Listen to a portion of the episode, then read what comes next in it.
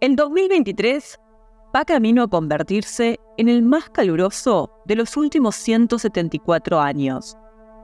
Los niveles de dióxido de carbono, uno de los principales gases de efecto invernadero, ya son un 50% superior a los de la era preindustrial. Y a raíz de su prolongado ciclo de vida en la atmósfera, las temperaturas seguirán aumentando durante muchos años.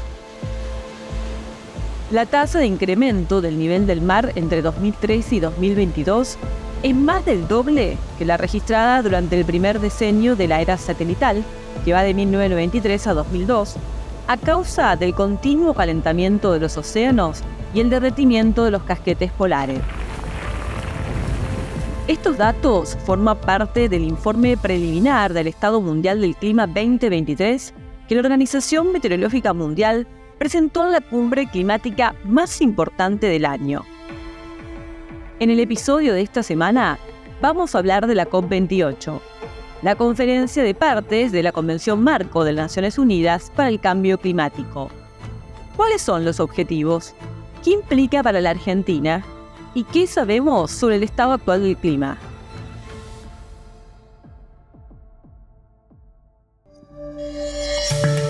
Esto es el podcast de Chequeado, un espacio en el que vamos a compartir con vos algunos de los chequeos para que sepas qué de lo que se dijo o escuchaste es verdadero o falso.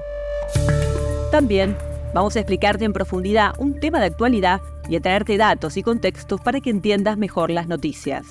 Soy Florencia Ballarino. Bienvenidos.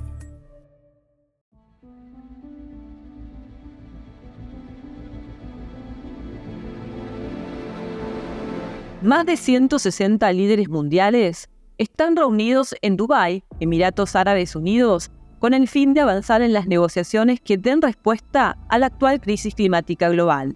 Pero, ¿qué es la COP? La COP es el órgano supremo de la Convención Marco de las Naciones Unidas para el Cambio Climático, adoptada en 1992. Esta convención estableció las normas y expectativas fundamentales para la cooperación global en materia de cambio climático. Las COP se celebran todos los años, con excepción de 2020 producto de la pandemia, y allí los países se reúnen para negociar y tomar medidas con el propósito de alcanzar acuerdos internacionales vinculados al cambio climático.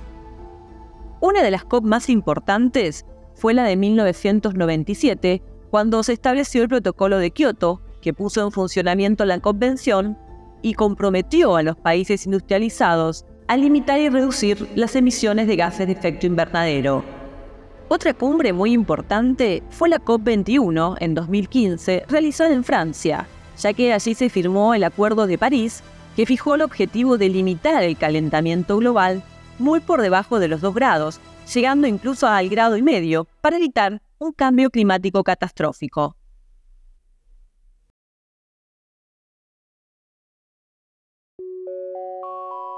Uno de los principales temas que se están debatiendo en la COP28 es el primer balance mundial para analizar en qué estado se encuentran los objetivos y compromisos adoptados en el Acuerdo de París y qué falta para alcanzarlos.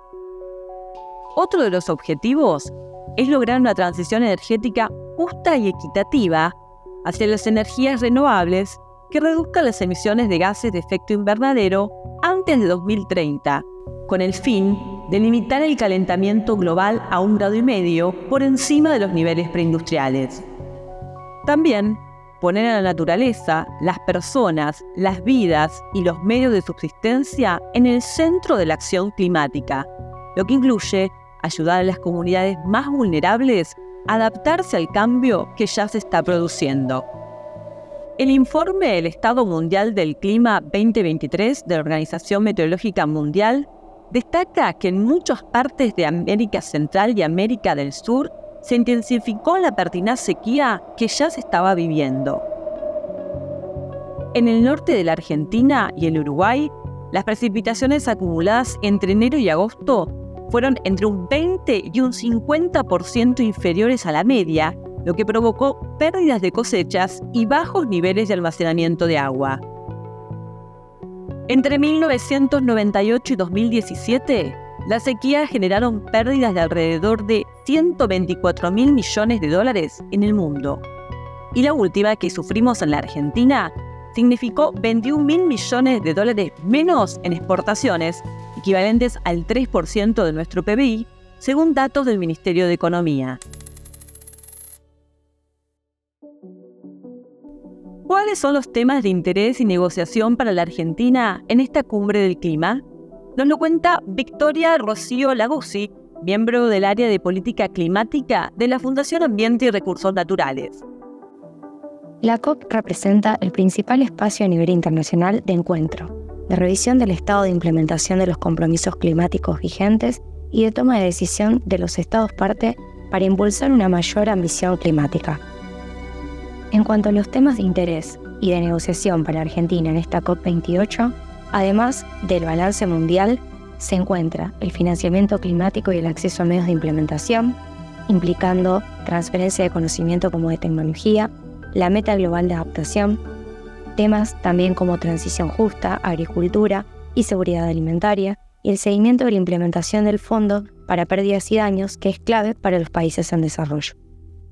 Desde la organización ambiental señalaron que una de las prioridades de la delegación argentina en la COP será trabajar para lograr la adopción del marco de la meta global de adaptación. Este año, una de las prioridades de la delegación argentina en la COP será trabajar para lograr la adopción del marco de la Meta Global de Adaptación.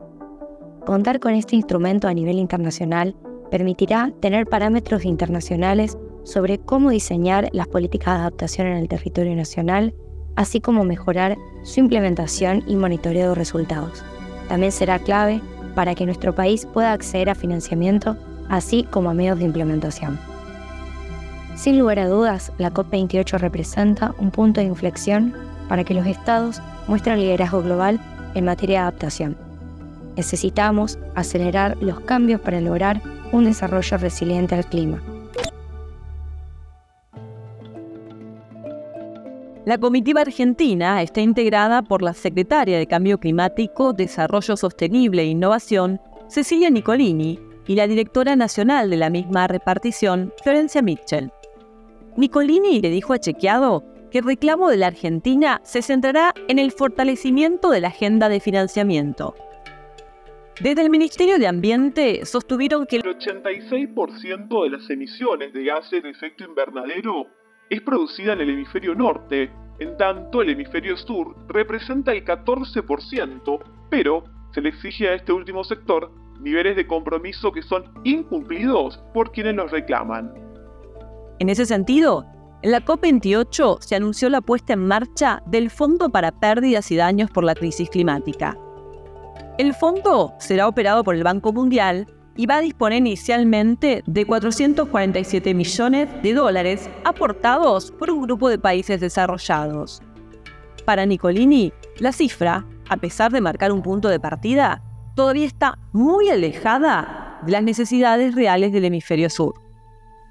La lucha por más financiamiento es una demanda histórica del país en las negociaciones y a lo largo de esta conferencia trabajaremos para que se siga manteniendo activa y alineada a nuestras metas climáticas, dijo la funcionaria. La COP28 concluirá el 12 de diciembre, dos días después de la asunción del presidente electo Javier Milei de la Libertad Avanza, quien en varias oportunidades negó la existencia del cambio climático durante la campaña electoral. Por el momento, el nuevo gobierno no enviará representantes a la cumbre del clima y aún son incógnita cómo encarará la política ambiental en su nueva presidencia. Si querés saber más sobre esto y otros temas, entra a chequeado.com o seguinos en las redes. Si tienes una idea o algún tema del que te gustaría que hablemos en un próximo episodio, escribinos a podcast.chequeado.com. Y si te gustó este episodio, seguinos en Spotify o en tu app de podcast favoritos y recomendanos a tus amigos. Es una producción original de Chequeado en colaboración con Posta. Las notas sobre las que se basa este episodio fueron escritas por Lucía Gardel y Delfina Corti. La producción está a cargo de Guido Escolo y Josefina Dería y la edición es de Jeremías Juárez. Soy Flor Valarino. Hasta la próxima.